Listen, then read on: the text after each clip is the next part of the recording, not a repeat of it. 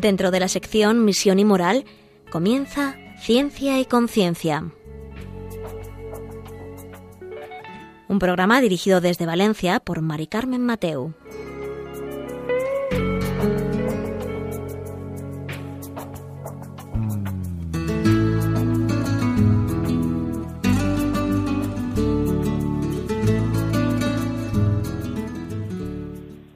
Buenas tardes, queridos oyentes. Un miércoles más, aquí estamos en Ciencia y Conciencia, un programa que hacemos desde el Observatorio de Bioética de la Universidad Católica de Valencia.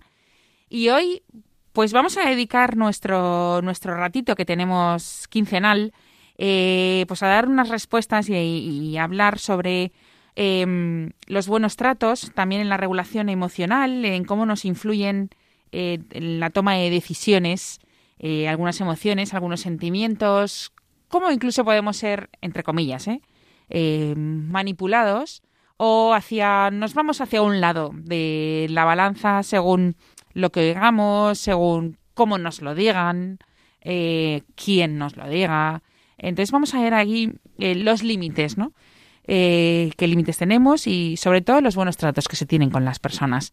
Em, todo ello viene regado de varias preguntas y de varias propuestas que nos han hecho que nos habéis hecho vosotros los, los oyentes de este programa al correo electrónico, que ahora luego os lo recordaré.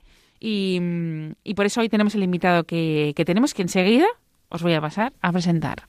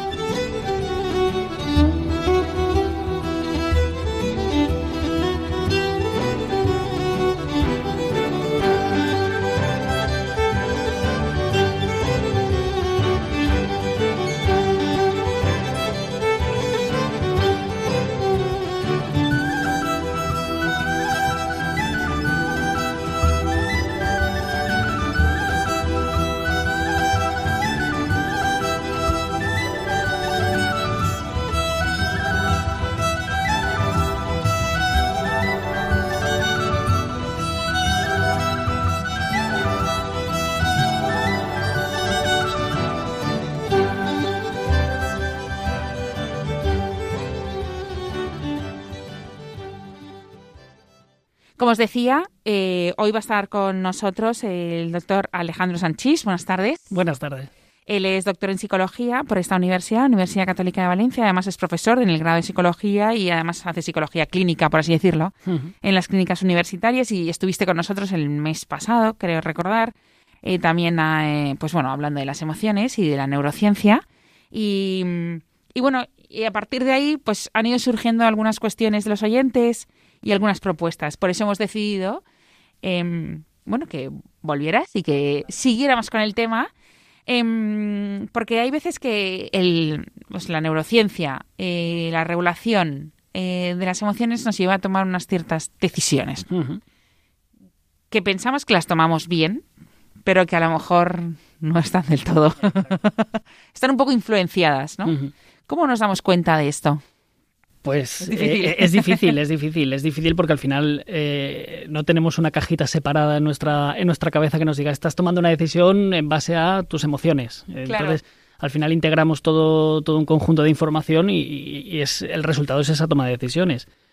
Pero, pero sí que es verdad que podemos tener ciertas pistas que nos pueden ayudar un poco a detectar esos sesgos, esos eh, errores, esos heurísticos que, que, que utilizamos a la hora de tomar decisiones. Y esto nos puede facilitar un poco el, elegir mejor. Bueno, una de las cosas para que estas cosas no pasen, o una de las, uno de los temas para que esto nos son las buenas prácticas, ¿no? O los buenos tratos que tú me, de lo que tú me hablabas. Claro, sí, una cosa importante que tenemos que tener en cuenta es eh, que la influencia de las emociones a la hora de tomar decisiones es, es, es muy importante y además están presentes en toda nuestra vida. Entonces, la capacidad que tengamos para manejar ciertas emociones en ciertos momentos de nuestra vida nos va, nos va a permitir tomar mejores decisiones. Y esta, estas estrategias de regulación emocional, esta capacidad para manejar nuestras emociones, la aprendemos desde, desde bien pequeños. Por lo tanto, la influencia que ejercen, por ejemplo, nuestros padres o nuestro entorno a la hora de, enseñarnos a regular las emociones es, es vital. Es vital y al final es lo que determina un poco que, cómo somos de adultos a la hora de manejar este tipo de, de situaciones. Y podríamos decir que hay veces que no hay buenos tratos. Sí, sí, sí, sí. Sí, eh, generalmente solemos pensar que los buenos tratos hacia los hijos o hacia la, infancia tiene que ver con, pues bueno, que estén alimentados, que tengan un techo, eh, que reciban una educación. Y entonces solemos pensar que, bueno, oye, si le doy un buen colegio, eh, come las cinco comidas, etcétera, ya hemos cubierto sus necesidades, cuando realmente eh, esto es una pequeña parte de, todo el cuidado que tenemos que, depositar en nuestros hijos. Y esa parte también fundamental que a veces descuidamos es la parte emocional, cómo atendemos a nuestros hijos en el aspecto emocional. Porque esto va a determinar cómo, cómo se van a ir desarrollando y cómo van a ser de adultos.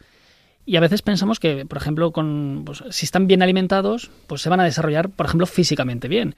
Y esto es un, un, error, porque la parte emocional también hace que nos desarrollemos, por ejemplo, a nivel cognitivo, a nivel cerebral, de una forma adecuada. Entonces, no prestar el adecuado apoyo psicológico, el adecuado apoyo emocional, eh, pues puede desencadenar en, pues bueno, en, en problemas psicológicos que, que al final, eh, de, cuando hablamos de salud, tenemos que tener esa, esa esfera contemplada y a veces, pues bueno, la descuidamos un poco. Claro, yo acabo de pensar ahora mismo en estas personas que cuando les pasa algo uh -huh. o cuando o, pues supongo que tienen pues más confusión o cualquier cosa, ¿no? Uh -huh. Emocional, pues te sale un eczema. Uh -huh. Exacto. O no sé, o sí, tienes algún problema do gástrico. Dolor, dolores de barriga, eh, tensión muscular, dolores de cabeza. Claro. Entonces eso también tiene que estar todo totalmente relacionado. Exacto. Entonces, al final se trata un poco de, de, de qué podemos hacer o qué, qué, qué, se puede hacer como, como padres, como sociedad, para un poco brindar ese apoyo psicológico adecuado, desde, también desde la, eh, desde la escuela, por ejemplo, que es donde pasan mucho tiempo los niños, y al final se trata un poco de, de dar ese, ese apoyo emocional que permita desarrollar a, a, que les permita desarrollarse a los niños de una forma adecuada. Claro. También estaba pensando en el tema de, por ejemplo, hay veces que con, bueno, en la adolescencia o cuando ya son adultos, uh -huh. hay gente pues que entra en crisis y le pasan, no sé, miles de cosas, uh -huh. ¿no? O hace cosas malas o lo que sea. Y entonces dices, no es que de pequeño tuvo estos traumas, uh -huh. o es que de pequeño, o no sé, o, no lo sé, mil cosas, ¿no?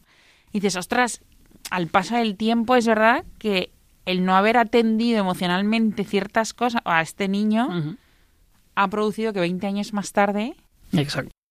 Eh, es cierto que no siempre es así, como has sí. planteado. Hay, hay, veces que surgen cosas. Ostras, tenemos, si no sería... Exacto, tenemos una vida estupenda de, de, niños, pero de repente nos suceden sucesos sí. graves que, que, alteran un poco nuestra vida.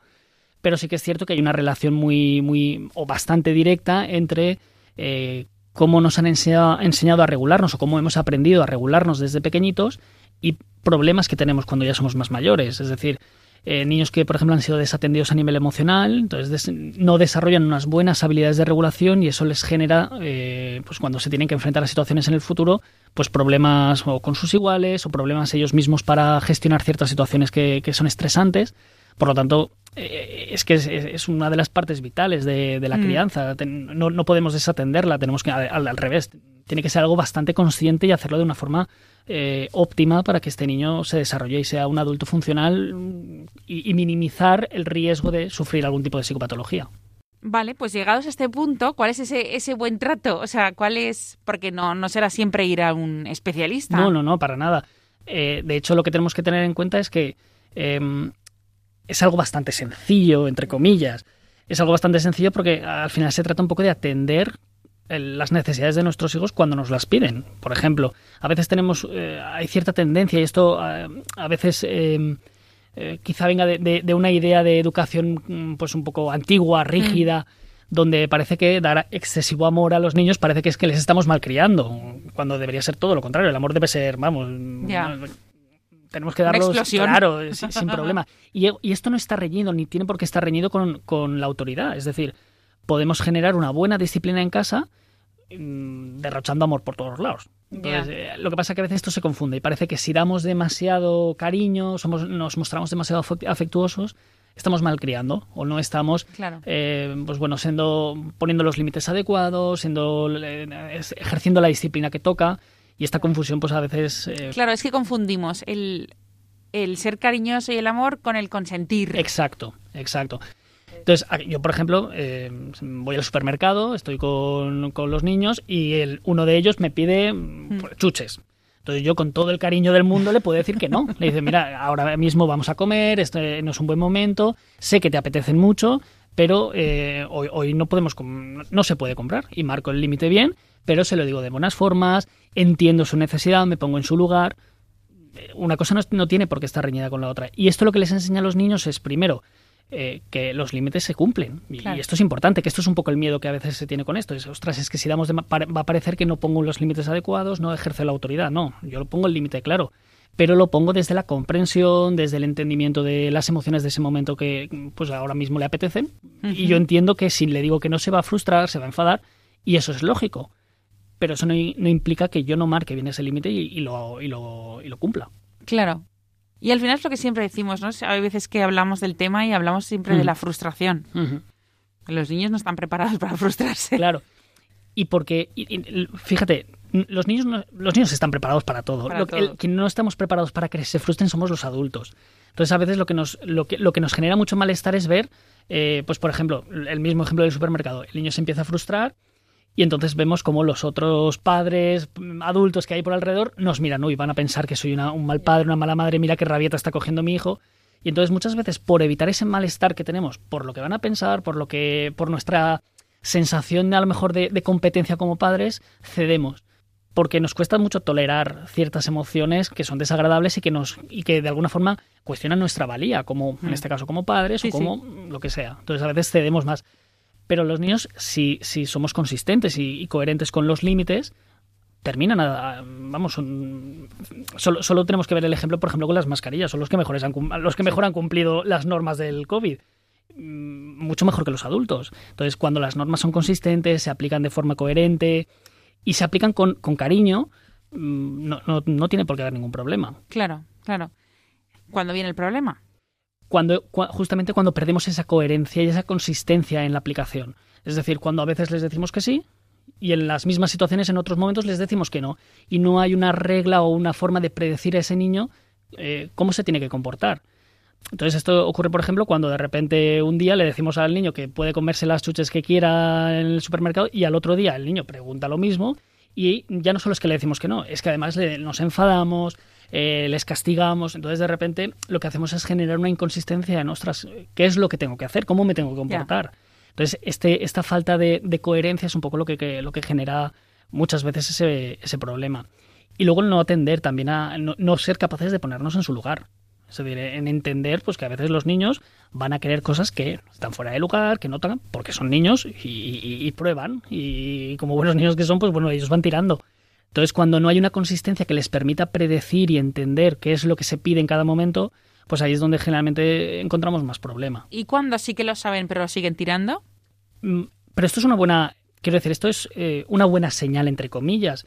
Al final ellos, mm, como hacemos los adultos también, van probando y van eh, utilizando todas las estrategias que tienen a su alcance. Entonces aquí nosotros tenemos que ser conscientes y coherentes cuando tomamos ciertas decisiones de, oye, pues en este momento sé que está tirando y además esto generalmente los adultos lo solemos detectar. Está tirando porque quiere conseguir esto y además mira cómo me lo pide o no me lo pide a mí, se lo pide a su madre porque sabe que... Entonces cuando detectamos esto, lo que tenemos que tomar es una decisión, es decir, qué queremos conseguir en ese momento. Queremos marcarle bien el límite para que no utilice este tipo de estrategias para un poco para jugar con nosotros a la hora de, pues, querer algo. Pues entonces marcamos bien el límite y nos coordinamos con eh, nuestra mujer, con su madre, para, por ejemplo. O si, si decimos, oye, mira, eh, esto, esto que está pidiendo no es tan importante, no es tan relevante y podemos ceder. Bueno, se lo podemos comentar. Oye, mira, sé que hoy eh, te apetece esto que de normal sabes que no toca, pero hoy, pues bueno, te has portado muy bien o tal, o mira, hoy te, concedemos un capricho y entendemos la situación que está viviendo, se la hacemos consciente y le decimos, nosotros cedemos. Es decir, no, no es él el que tiene el control, sino lo tenemos nosotros. Y decidimos, de una forma consciente, ceder. Ya, ya, ya. Em, esto nos influye... Em, o sea, todos estos, eh, que lo hagamos bien, que lo hagamos mal, influye en las emociones, en sus emociones para mm, desarrollarse. Exacto, porque al final todos esto, eh, este tipo de, pautas educativas que vamos eh, de alguna forma proporcionando a los niños, lo que les hace es que, sean más capaces de tolerar, por ejemplo, ciertas emociones, como el malestar, emociones, sobre todo las de malestar, que son las más, difíciles de, gestionar. Por ejemplo, eh, que un niño de repente quiera mm, caramelos y yo le digo, pues mira, ahora no es momento de tomar caramelos. En ese momento el niño está aprendiendo a, cuando yo le pongo ese límite, le digo, no, tienes que esperarte a después de comer. Entonces el niño seguramente las primeras veces se enfadará, llorará, pero si yo soy consistente y yo digo, no, mira, cada vez que me pidas caramelos en momentos antes de comer, sabes que yo te voy a decir que va a ser después. O te voy a decir que no, mira, los caramelos solo eh, en fines de semana o en momentos. Esto lo que hace es que el niño poco a poco vaya entendiendo, si somos constantes, que tiene que demorar la gratificación. Es decir, me tengo que esperar a recibir algo que es gratificante para mí. Cuando no hacemos esto, lo que generalmente ocurre es que son niños que necesitan gratificaciones inmediatas y esto genera más problemas, porque eso significa que lo quiero aquí y ahora, ya. Y entonces estos son mm, problemas importantes porque es cuando eh, aparecen rabietas mm, potentes o en cuando ya son más mayores, en adolescentes, pues discusiones o broncas muy potentes porque mira, es que yo quiero salir o quiero ya y quiero hacerlo ya. Entonces esto sí que nos genera, nos genera más problema. Claro. Em, bueno, vamos a escuchar un poco de música y ahora a la vuelta me gustaría preguntarte también por la, o sea, el desarrollo cuando ya ya no han salido bien, estos buenos tratos, luego qué genera en la adolescencia y qué generan los adultos y, sobre todo cuando los adultos también somos entre comillas manipulados para tomar ciertas decisiones, ¿no? Para bueno, en la sociedad en, en, muchos campos se puede llegar a, estar ahí, ¿no? Mm. Entonces ahora eh, escuchamos un poco de música y enseguida nos ponemos con el resto del tema.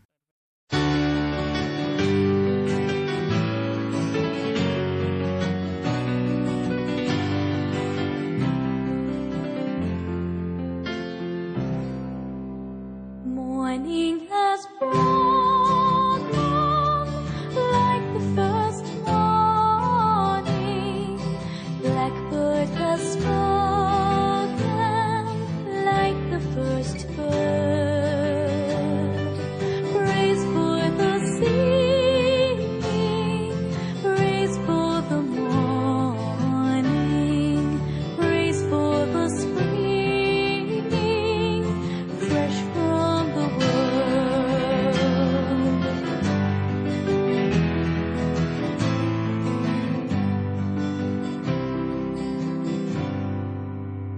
sweet the rain's fall.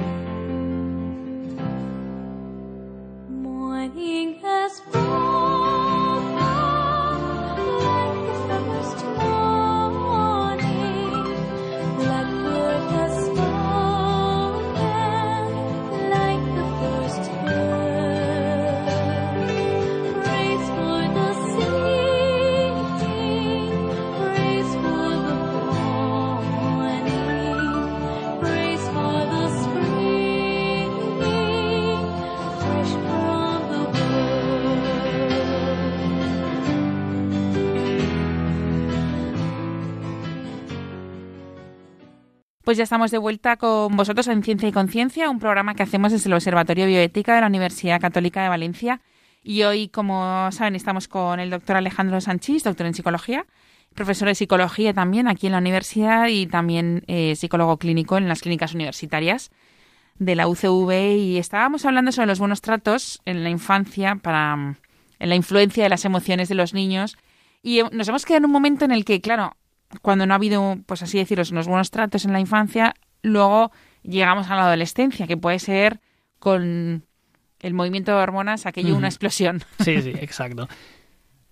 y luego iba, mm, también quiero que, veamos también el tema de los adultos. Pero bueno, llegamos a la, adolescencia y cuando no lo hemos hecho, bueno, tampoco quiero decir que no lo hayamos hecho bien, ¿no? Sino que bueno, pues no sé, ha ah, salido. Exacto, aquí, aquí influyen muchísimas Claro. Aquí desde, claro, desde padres que realmente están haciendo algún tipo de, cosa negligente, por decirlo de alguna forma, hasta que muchas veces es desconocimiento, eh, factores relacionados con el contexto. Oye, pues no es, es más difícil ejercer unos muy buenos tratos cuando tenemos una serie de variables en nuestro contexto, pues yo que sé, eh, eh, malas condiciones económicas, situaciones familiares complejas, es decir, aquí ah, entre muchos factores, por lo y tanto... Luego que a lo mejor ha sido educado así.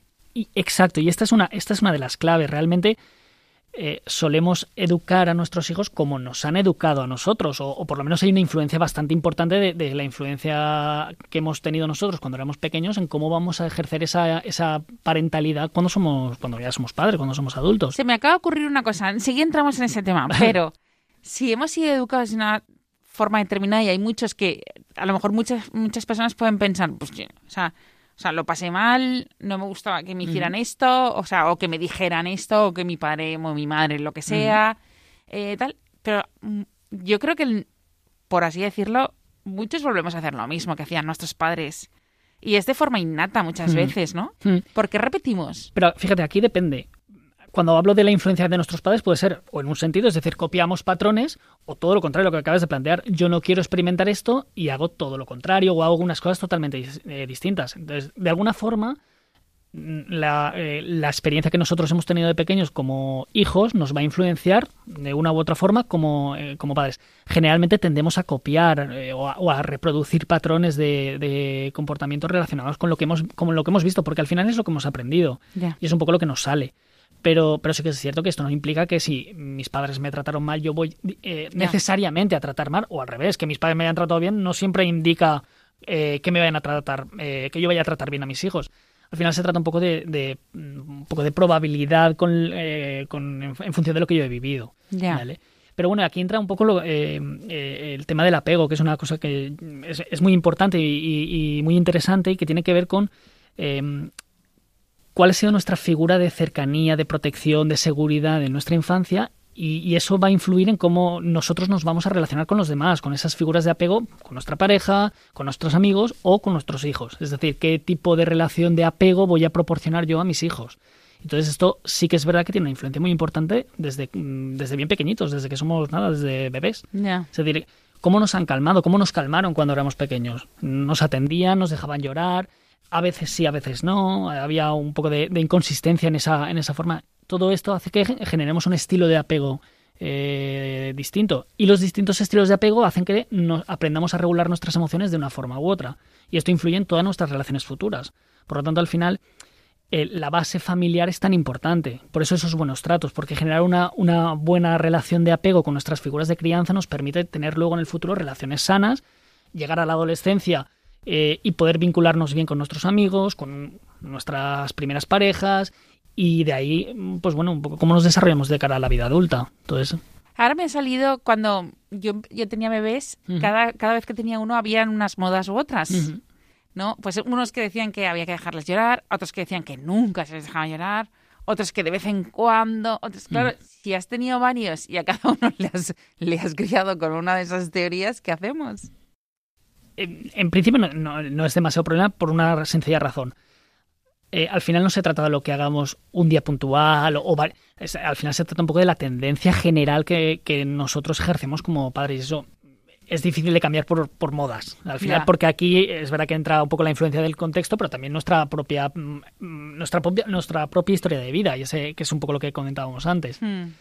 Entonces, Sí que es cierto que eh, si, miramos un poco en retrospectiva, los patrones o las modas de crianza han ido cambiando. Desde, pues bueno, si pensamos en quizá en nuestros padres, un poquito, quizá en, nuestros abuelos, eh, pues la, digamos el, estilo era muy autoritario generalmente, muy autoritario, con, pues bueno, aquí se hace lo que yo digo y punto, con poca atención a las emociones, eh, con bastante una marcada distancia. Y luego, a partir de los años 80, 90, esto, digamos que, el péndulo pasó al, lado contrario, eh, a ser excesivamente permisivos, eh, a generar un poco, a, equiparar o a igualar un poco la, relación padre-hijo como si fuese una relación de, de, de, tú a tú, de igual sí, cuando se hablaba de amigos, ¿no? Es tu mejor amigo. Exacto.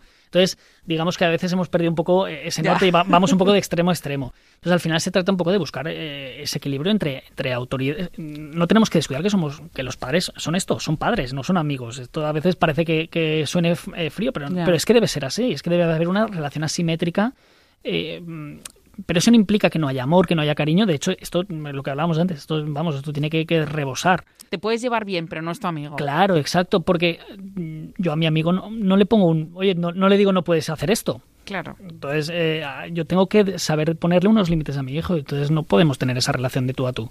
Y aquí influye, pues bueno, aquí nos influye lo que hablábamos antes qué historia de vida hemos tenido nosotros, pero también, pues un poco también el contexto cultural, obviamente. Ese, esas modas, pues también nos, mm, generalmente nos afectan incluso a veces nos afectan a la hora de culpabilizarnos, lo que planteabas antes. Eh, ostras, es que de repente me decían que ah, tengo que dejar llorar a mi hijo, pero claro, yo veía llorar a mi hijo y se me, se me partía el alma. Entonces tenemos ahí una relación de ambivalencia. ¿Qué hago? ¿Lo cojo porque es lo que me está pidiendo ahora el cuerpo, porque el niño está llorando y lo veo que está sufriendo? Pero entonces me voy a sentir mala madre porque la ah. cultura predominante ahora me dice que tengo que dejarlo llorar. Entonces esto generaba mucho malestar en, en las familias. Entonces al final eh, se trata también un poco de, hacer caso a nuestro sentido, digamos, paterno innato que tenemos también, que eso también tenemos que darle caso. Eso no implica que no tengamos también que, documentarnos y, buscar información y al final se trata un poco de, tener nuestro propio estilo y sentirnos cómodos un poco con lo que hacemos y estar convencidos porque si no al final también vamos a generar una, una mochila de culpa por lo que hacemos o lo que no estamos haciendo que, que tampoco va a ser buena. Ya, ya. Y mm, respecto, cuando ya somos adultos, a lo mejor doy un bandazo, ¿no? Pero, pero también es verdad que, que, existen influencias o existen, no sé si, si llamarlo grupos de presión o empresas o esto que, que lo que hacen es influir en tus sentimientos para que tomes una decisión u otra, ¿no? Bueno, esto se puede parecer mucho a lo de la publicidad, ¿no? Marketing, publicidad, ¿no? Sí, sí, es exactamente eso. Conforme te lo iba diciendo, digo, uy. Es exactamente esto. Es decir, al final eh, todo esto tiene una relación, mm, eh, digamos, lineal que podemos enganchar. Que, hayamos aprendido a vincularnos de ciertas formas, esto nos hace eh, generar unas estrategias de regulación emocional o tolerar más una serie de emociones u otras. Y esto al final tiene una influencia en nuestra toma de decisiones en el día a día. Es decir, la capacidad que yo tengo para eh, regular mis emociones me permite tomar una serie de decisiones en momentos quizá críticos o incluso en, momento, en momentos del día a día.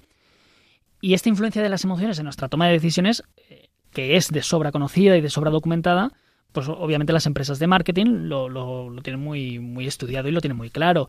Y en eso, eh, digamos que utilizan esa información para de alguna forma ejercer cierta influencia en nuestra toma de decisiones. Por ejemplo, a la hora de eh, realizar un anuncio. Mm, hay un, proceso muy básico que es condicionamiento clásico, por ejemplo, que se, seguramente lo asociáis un poquito a la, campanita del perro de Pavlov. No se os suena. Sí, sí. Pues al final lo que se busca es asociar unos estímulos que en principio son neutros o que, o que mm, de alguna forma generan algún tipo de. o no generan ningún tipo de emoción con estímulos que sí la generan para de alguna forma vincularnos y de alguna forma cuando aparecen juntos que nos, que nos provoquen algún tipo de emoción. Pongo un ejemplo para que se entienda.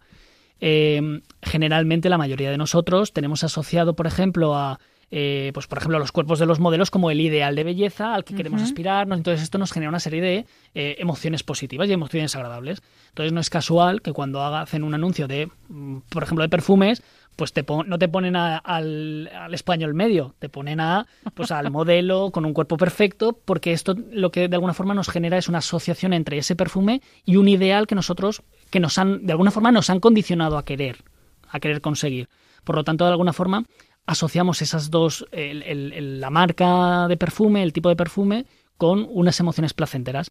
Por lo tanto, lo que están haciendo es vincular ese perfume con unas emociones agradables. Eso va a hacer que tenga más probabilidad de comprarlo que si me lo asocian con otro tipo de cosas. Esto, por ejemplo, con el, tabaco, ahora ya, eh, ya, no, ya, no. ocurre. menos mal, pero mm, eh, al final esto en los años 60, 70, la típica imagen del vaquero de Malboro, eh, claro, eh, esto tenía mucho, tenía un potencial enorme. Claro, asociamos a un estilo de, pues bueno, una serie de, valores, de características que son agradables para nosotros y las, las asocian con fumar. Por lo tanto, esa asociación lo que hace es, si yo fumo, de alguna forma voy a generar una serie de emociones relacionadas con esos ideales. Por lo tanto, eh, es más probable que tenga ganas de fumar o que me apetezca empezar a fumar, a probarlo. Y luego ya aquí entraría, pues por ejemplo, en el tema del tabaco, todo toda la adicción que generaría detrás, que ya sería la que nos engancha un poco. Pero digamos, el primer impulso a tomar la decisión, pues nos la ha generado esa, e, esa relación de, asociación entre un estímulo y otro. Claro, también, y también nos lleva a, por ejemplo, también aparte de la publicidad, también podemos empezar por eso, por ejemplo, hoy por hoy la sociedad totalmente polarizada, ¿no? es lo que se habla. Entonces, ¿hacia dónde nos llevan, no? Claro. O sea, también hay estrategias, entiendo, que hacen que nuestros sentimientos vayan hacia un lado o hacia otro y así. Exacto, de alguna forma. Eh, eh, digamos que en política esto es, es, también la forma de presentar la información. Se busca esa polarización porque lo que buscamos es que el contrario político eh, asociarlo con eh, ideas negativas, eh, extremas, para que, digamos, lo desvinculemos de nuestra propia idea y no nos apetezca nada saber, nada de esa idea política y buscamos la idea política que de alguna forma nos genere sensaciones positivas. Entonces, se trata un poco de yo quiero que mi partido político sea el que la gente vote. Por lo tanto, y además tengo más o menos claro cuál es el sector de población con el que quiero. Por lo tanto, a mi partido político lo asocio con una serie de ideas y valores que yo sé que, el, que son eh, agradables para, ese, para, esa población objetivo con la que yo busco. Entonces, al final se trata de mm, emparejar esto muchas veces. Entonces, en los discursos eh, a nivel de publicidad, vamos a siempre a vincular la imagen de mi partido político con estas ideas, con estos valores, con, estas, eh, con estos eslogans, porque de alguna forma, cuando yo lo asocio de esa forma, a la gente le va a generar esas emociones agradables cuando piensen en mi partido y además voy a hacer todo lo contrario con el partido opuesto o con la oposición, para que cuando vean ese partido directamente les nazca de forma casi casi eh, automática una emoción desagradable, una sensación de, aversión. Por lo tanto, es ese partido no lo quiero para nada y quiero este porque me genera emociones más agradables. Y al, y al final se trata un poco de cómo presento la información. Porque la mayoría de veces cuando vamos a votar o cuando vamos a comprar algo, no hacemos una si, si preguntásemos cuántos se leen los programas políticos, seguramente nos sorprendería. Y al final votamos por emoción. Pero, ¿y cuando, y cuando sabemos que incluso hay una mentira o, hay, o, ha sido engañada, aún así, ¿cuál es ese proceso por el que nos seguimos engañando a nosotros mismos cuando sabemos que nos están engañando? Aquí entra una cosa muy importante que son los sesgos cognitivos. Y, y una cosa de los sesgos cognitivos tiene que ver con la disonancia cognitiva. ¿Qué es esto de la disonancia cognitiva? Mm, por ejemplo, imaginar que yo eh, he votado siempre a un partido político y lo he defendido. Lo he defendido muchísimo, muchísimo. Este es el mejor partido, porque de estas ideas, porque son tal. Claro, digamos que he vinculado todas mis creencias, mis conductas, mis actitudes a, esta toma, a esta decisión. Claro, si de repente me dicen, no, mira, es que este partido eh, es corrupto, engaña, eh, todo lo que dices es falso, claro, de repente aquí entra esa disonancia cognitiva. Es decir, por un lado, yo he vinculado toda mi vida o, mi, o parte de mi vida a, argumentar en esta dirección y de repente me choca una información que es contraria, que dice que, ostras, lo que yo he hecho todo... Sí, estás, estado equivocado. Claro, eso nos genera tan malestar, tanto malestar que ahí tenemos que resolver la disonancia. ¿Cómo la resolvemos? Pues tenemos dos opciones o mm, buscar todos los argumentos que se nos vienen para seguir confirmando, pues mira, por ejemplo, justificar la corrupción, por ejemplo, pues prefiero que me roben estos a que me roben los otros. Esto es un argumento que se escucha muchas veces y al final se trata un poco de, pues eh, es mi forma de resolver esa, esa disonancia cognitiva, no, mira, yo sigo por aquí. O mm, resolverla en el sentido contrario, es decir, cambiar la decisión y decir, pues, ostras, sí, tenía, estaba equivocado, es verdad, esto no es así, y buscar, por ejemplo. Claro, el problema es que cambiar esa decisión generalmente suele tener más coste que seguir en la misma línea.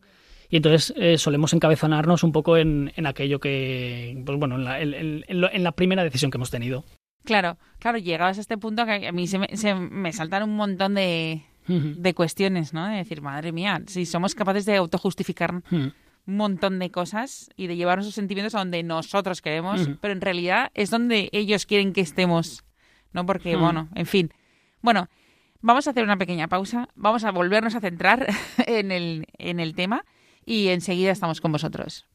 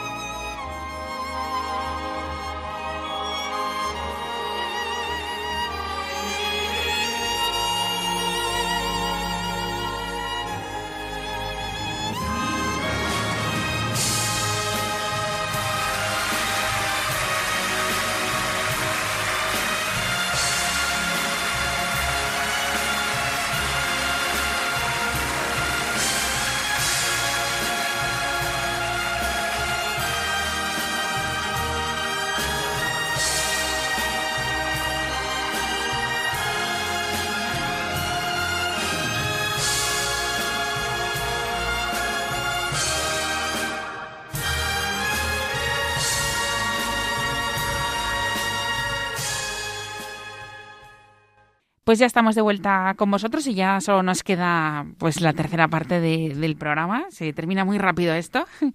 Y hoy estamos con el doctor Alejandro Sanchís, que es el doctor en psicología, profesor en psicología de la Universidad Católica de Valencia y además eh, em, es psicólogo en las clínicas universitarias. Y, estábamos hablando, em, eh, nos hemos quedado en un momento de, hablando de los sesgos, ¿no? De cómo hasta nos autoengañamos, ¿no? ¿Qué podemos hacer para detectar esto? Para detectar estos sesgos.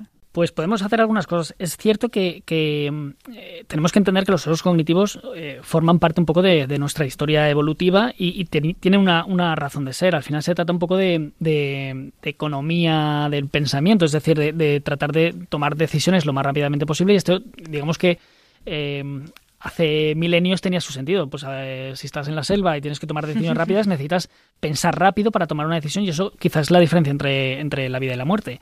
Es cierto que a día de hoy esto ya hay veces que ya no ya no están no necesitamos tomar decisiones quizá tan rápido y entonces estas tomas de decisiones rápidas nos, nos generan este tipo de sesgos que podamos incurrir en, en, pues en errores de pensamiento. ¿Qué podemos hacer? Pues primero intentar pues por ejemplo, em, siempre a la hora de tomar una decisión buscar todas las pruebas a favor y en contra que tenemos de la opción que queremos. Por ejemplo, estamos hablando de antes de, a la hora de votar, hmm. pues en lugar quizá de votar un poco por por emoción, pues pararnos a leer los distintos programas políticos, buscar aquellas, aquellas políticas que nos cuadren con nuestros valores, con nuestras ideas y de alguna forma poder tomar una decisión consciente de eh, en qué dirección queremos ir. Y esto pasaría, por ejemplo, también a la hora de comprar pues por ejemplo, no, no comprar con el estómago eh, vacío, que es a veces algo que nos tienen. Vamos al Mercadona a las dos eh, con un hambre que te mueres, pues claro, al final acabas comprando seguramente una serie de productos que a lo mejor si hubieses eh, hecho una lista, te lo hubieses planificado y hubieses hecho una ponderación de aquello que necesitas, pues no hubieses comprado. No habrías comprado esas cosas. Exacto. Entonces al final se trata un poco de no tomar decisiones de una forma impulsiva, guiados por la emoción, sino ser capaces de podernos parar, tomar una serie de decisiones en base a información que podemos ir recopilando y a partir de ahí tomar una, una serie de decisiones. Pero sí que es cierto que, eh, por ejemplo, uno, de, los, de los autores o de los estudiosos más importantes relacionados con, los sesgos cognitivos y la toma de decisiones es Daniel Kahneman, que además es Nobel de Economía, por, justamente por, por estudios relacionados con, con estas tomas de decisiones.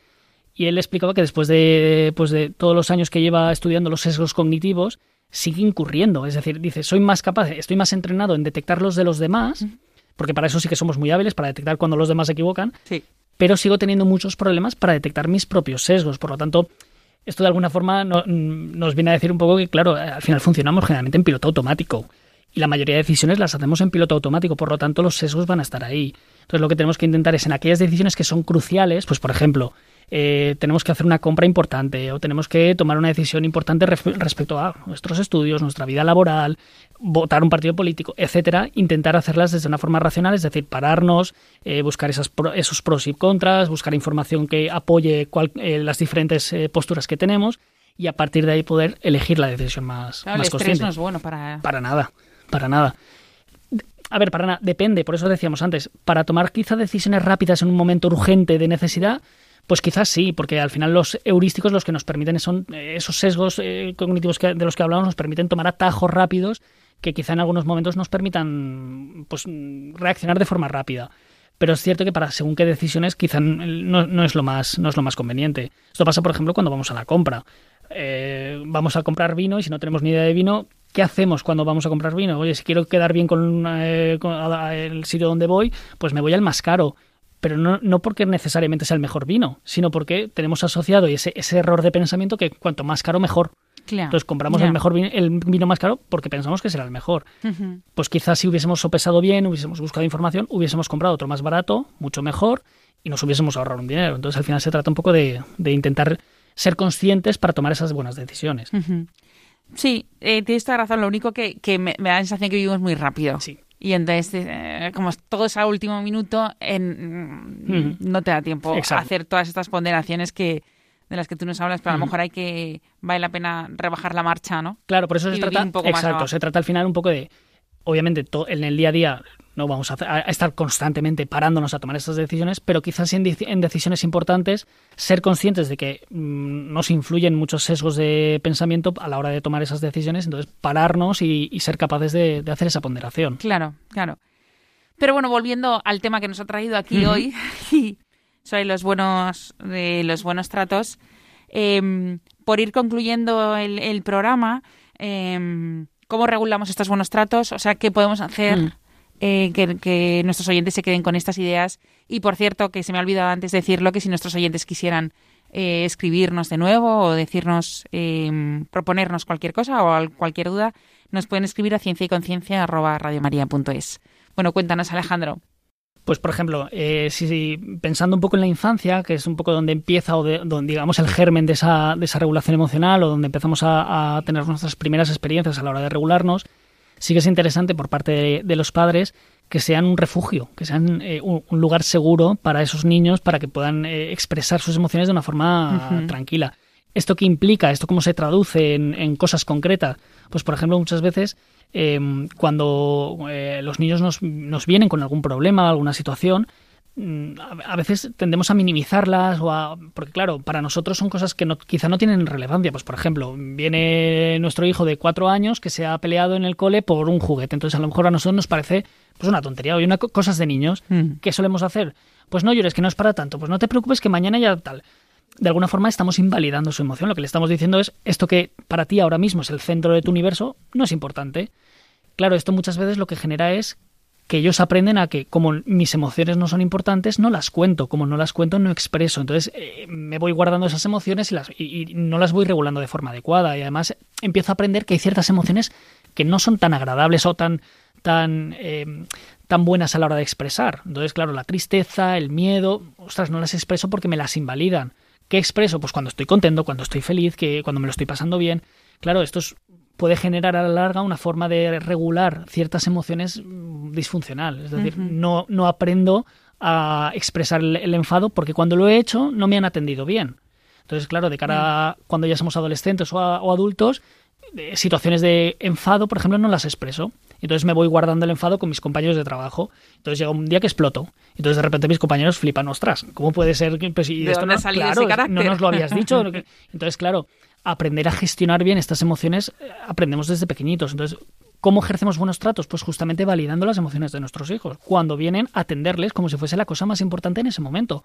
Porque para ellos es la cosa más importante. Mm. Entonces, eh, es como si a nuestros hijos les contamos un problema laboral pues a lo mejor si son muy pequeños dicen, oye, mm, pero eh, hoy, me, hoy voy a poder ver la serie que me... o no, ¿qué, es lo que me importa? Entonces, claro, tenemos que ser capaces de, acercarnos a ellos desde una mirada, pues eso, más, más amable, más compasiva, eh, con, la capacidad de, ponernos en su lugar.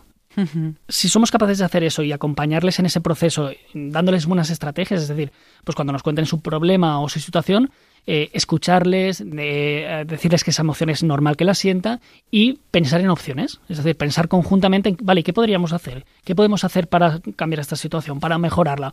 O a veces simplemente estar ahí, porque hay veces que no hay que cambiar nada. Oye, pues mm, ha pasado algo importante en el cole, estoy enfadado, y esa emoción hay que cambiarla. Estás enfadado porque es, lógico estar enfadado. Y decirle que está bien que esté enfadado, porque es lo que toca. Claro. esta información es suficiente para generar esos buenos tratos y al final es, es lo que de alguna forma va a generar un buen desarrollo emocional en el futuro. Claro, y sobre todo porque como luego se hacen mayores y, dejan de, hablar o estas cosas, pues eh, sobre todo que cuando sean pequeños que se acostumbren ¿no? a desahogarse contigo, ¿no? Algo así. Claro, muchas veces dejan de ser, eh, decimos, es que los adolescentes no cuentan y parece que sea, sea norma y, y, realmente no cuentan porque han aprendido que cuando cuentan o no son escuchados de la forma que necesitan o las eh, digamos cuando son escuchados se les castiga esa, esa forma de expresar pues por lo que hablábamos el otro día eh, llega el adolescente a contarnos que en su grupo hay dos que fuman y entonces en vez de decirle, ostras, ¿y a ti qué te parece? ¿Y tú cómo te has sentido? ¿Y estás cómodo? Les decimos, pues a ti ni se te ocurra. Claro, entonces de repente les echamos una bronca que, que, no, han, que no han buscado. Entonces dicen, ostras, la próxima vez que yo quiera, no lo voy a contar porque me van a dar caña en casa. Entonces, claro, aprenden poquito a poco sin darnos cuenta. Y ojo, esto no lo hacemos porque lo hagamos fatal. Y, no, esto lo hacemos por nuestra, nuestra sensación de, ostras, tenemos que protegerles. ¿Cómo, ¿Cómo nos han enseñado a nosotros a proteger a nuestro pues metiendo cañas, siendo muy estrictos. Entonces, de alguna forma, pues bueno, hacemos un poco lo mismo. No, sí, totalmente. Me veo muy identificada. Pero es verdad que, que ves como unas alertas de peligro, peligro, peligro, peligro. Y entonces, uff, ¿cómo y tienes apago? que reaccionar, claro. Claro, ¿cómo apago? Claro. Y ahí entran esos sesgos cognitivos de los que hablábamos antes. Es decir, mi interpretación de lo que es ser una buena madre o un buen padre es que tengo que estar encima, decir que no, eh, porque esto es muy malo. Y entonces, claro, a veces pensamos, ostras, si soy, eh, si atiendo, si soy más calmado, si escucho, entra en, digamos, en, conflicto con mi idea de ser buen padre. Entonces lo que hago es intentar resolver esa disonancia. ¿Cómo? Pues no, entonces no salgas nunca más con estos amigos, eh, no te vuelvo a dejar salir, porque de alguna forma es lo que nos tranquiliza y nos, de alguna forma nos calma. Entonces hmm. ahí es donde tendríamos que resolver esa disonancia para decir, ¿es esta la mejor decisión o tengo que buscar otra alternativa? Y aceptar que, ostras, a lo mejor no lo he estado haciendo bien estos años, no pasa nada, tengo otras alternativas para, para cambiar y, no pasa nada. Pasa que no tener razón a veces es lo, lo que más mal llevamos los adultos. es verdad, es verdad. El no tener razón no lo llevamos mal. Sí, sí. Pero bueno, eh, es verdad que a mí se me, se me confluyen muchas cosas, ¿no? El, vivir rápido, el estrés, el no saber si lo haces bien, el no saber cómo hacerlo, el que lo han hecho así contigo, el que no eres consciente. Eh, o sea, es como, como... Es muy difícil. Muchas cosas. Es muy difícil, sí, sí, lo es, Hasta que dices, pues me voy a parar, voy a pensar y voy a ver. Y sobre todo, y si lo hemos hecho mal hasta ahora, em, podemos sentarnos y decir, o sea, voy a cambiarlo. Por supuesto. Y sobre todo decírselo a ellos. Claro, por supuesto. Y de hecho esto sería lo ideal porque de alguna forma les estamos educando en, en, el error, que, que, está fenomenal, en decir, ostras, me he equivocado, no lo he estado haciendo bien, o yo creo que he tomado unas decisiones que no son las adecuadas, te pido perdón y cambio mi comportamiento esto es una, una, lección valiosísima para ellos, para decirles, oye, mm, que a veces hay que tragarnos el orgullo y decir, nos hemos equivocado y no pasa nada, hay que cambiar. Y al final se trata un poco de esto, ser, ser flexibles a la hora de cambiar, porque esto lo que nos va a permitir es detectar más esas disonancias cognitivas y ser más capaces de decir, me he equivocado, mm, cambio de parecer, que esto a veces nos cuesta muchísimo, lo que decíamos antes, claro, es que tener razón es muy, mm, muy reforzante y no tenerla es muy aversivo. Entonces al final buscamos todo aquello que nos haga eh, que confirmen nuestras ideas preconcebidas o nuestras ideas sobre algún tema y eliminamos de golpe todas las que van en contra de lo que... Porque hay veces dices, pa'lante, ande o no ande, o como se diga eso, Sí, sí, sí, exacto. O sea, me, he equivocado, pero tiro pa'lante. Exacto, exacto. Huyo hacia adelante, ya está, ya veremos a dónde llego. Claro. Bueno, pues muchas gracias, Alejandro. Un placer. Mm, la verdad es que si siguen siendo así los programas, vamos a seguir viviendo. pues nada, encantado.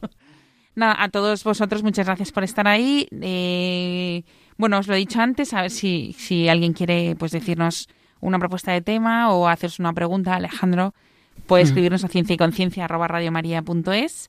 em, nosotros estaremos aquí dentro de 15 días. Hoy de nuevo han estado con nosotros Fernando la Torre y Ángelo Bordenca. Y nada, a todos vosotros muchísimas gracias a todos y nos vemos en, o nos oímos en 15 días.